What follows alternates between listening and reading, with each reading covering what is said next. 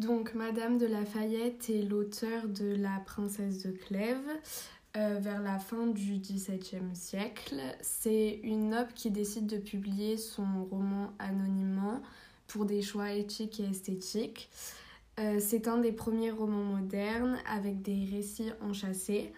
Mais les personnages principaux sont la princesse de Clèves, Madame de Chartres, le prince de Clèves et le duc de Nemours. On retrouve dans ce roman les thèmes de l'amour et de la fidélité.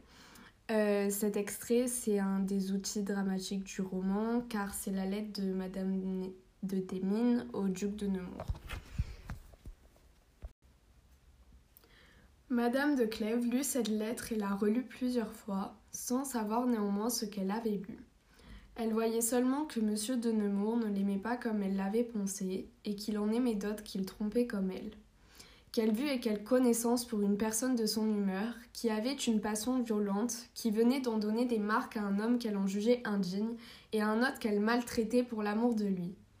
Jamais affliction n'a été si piquante et si vive. Il lui semblait que ce qui faisait l'aigreur de cette affliction était ce qui s'était passé dans cette journée, et que, si monsieur de Nemours n'eût point eu lieu de croire qu'elle l'aimait, elle ne se fût pas souciée qu'il en eût aimé une autre mais elle se trompait elle-même, et ce mal qu'elle trouvait si insupportable était la jalousie avec toutes les horreurs dont elle peut être accompagnée. Elle voyait par cette lettre que M. de Nemours avait une galanterie depuis longtemps. Elle trouvait que celle qui avait écrit la lettre avait de l'esprit et du mérite, elle lui paraissait digne d'être aimée, elle lui trouvait plus de courage qu'elle ne s'en trouvait à elle-même, et elle enviait la force qu'elle avait eue de cacher ses sentiments à M. de Nemours.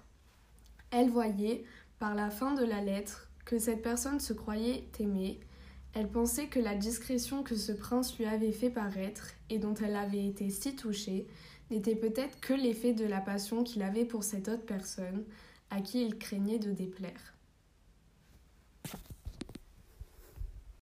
On se pose la question de comment le texte évoque le tournant amoureux. De la ligne 1 à la ligne 9, il est évoqué par euh, l'aveuglement et la souffrance de Madame de Clèves. La focalisation omnisciente qui place le narrateur en tant qu'observateur euh, nous montre les symptômes dont Madame de Clèves est victime, notamment la jalousie. Elle a une passion qui l'aveugle puisqu'elle relit plusieurs fois la lettre sans vraiment la comprendre. Et elle a d'ailleurs une prise de conscience comme quoi l'amour peut être infidélité, puisqu'elle pense que le duc de Nemours la trompe, mais aussi que l'amour demande réciprocité. Aussi, la passion est associée à une forme de souffrance, notamment à travers l'exclamation et un autre qu'elle maltraitait pour l'amour de lui, et à travers des hyperboles comme jamais affliction n'a été si piquante et si vive mais aussi par euh, les noms dont est nommée la passion, donc affliction, l'aigreur de cette affliction, mal qu'elle trouvait si insupportable. La passion rend aussi aveugle parce qu'il n'y a ni justice ni raison dans la passion, euh, notamment quand il est écrit qu'il venait d'en donner des marques à un homme qu'elle en jugeait indigne. Et du coup, pour la deuxième partie, c'est de la ligne 10 à la ligne 18. Euh, le tourment amoureux est illustré par euh, la découverte de la jalousie. Déjà, la jalousie, elle est associée à une fatalité avec le lexique tragique, notamment ben, toutes les horreurs. Elle est toujours sur une prise de conscience qui permet de l'amener sur un abandon de naïveté, souligné par les verbes elle voyait, elle pensait, elle trouvait. Et surtout, elle se dévalorise en se comparant à l'autre femme qui a écrit la lettre. Euh, on peut voir ça du coup avec des comparatifs. Elle lui trouvait plus de courage qu'elle ne s'en trouvait à elle-même. Pour la troisième partie, c'est de la ligne 19 à la ligne 30. Et du coup, là, le tourment amoureux, il est illustré par euh, la déception causée par la passion. En plus de la découverte de la jalousie, elle découvre aussi les angoisses que créer la passion. Euh, elles sont montrées par euh, des exclamations, dont quel retour ne fit-elle point sur elle-même, quelle réflexion sur les conseils que sa mère lui avait donnés. Et cette déception est aussi causée parce que ben, la passion est, est une cause de nombreuses souffrances. notamment de la culpabilité et ben, de la mort de son mari, et aussi une blessure narcissique.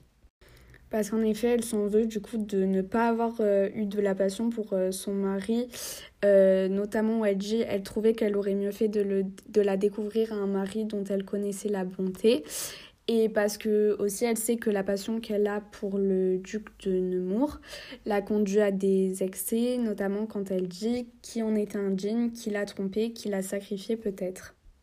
Ce qui fait aussi qu'elle a une volonté de retour à une vie apaisée, soulignée par euh, ses regrets et illustrée par le conditionnel qui montre bien euh, l'irréalité du passé mais conditionnelle qui montre aussi qu'elle a une perte de, raison et de rationalité puisqu'elle euh, elle pense qu'elle pourra euh, échapper à sa passion puisque le conditionnel montre bien que c'est une illusion euh, lors de sa dernière phrase.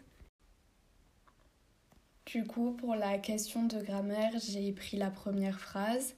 Madame de Clèves lut cette lettre et l'a relue plusieurs fois, sans savoir néanmoins ce qu'elle avait lu. Euh, c'est une phrase complexe avec comme euh, phrase principale Madame de Clèves lut cette lettre avec comme euh, verbe conjugué lu. Ensuite, à cette phrase principale, il y a une proposition coordonnée qui est, qui est rattachée avec la conjonction de coordination et. Et le verbe conjugué dans cette proposition est relu. Ensuite, il y a une autre proposition coordonnée qui est rattachée, euh, qui est reliée par l'adverbe sans avec euh, comme verbe conjugué avait lu. Du coup, l'effet produit de ces propositions sur le texte, c'est qu'elles montrent bien que Madame de Clèves euh, est aveuglée par ses sentiments, dont c'est pourquoi elle relit la lettre plusieurs fois sans forcément la comprendre et euh, peut-être aussi qu'elle ne veut pas admettre qu'une euh, qu'une autre femme a envoyé cette lettre à, au duc de Nemours.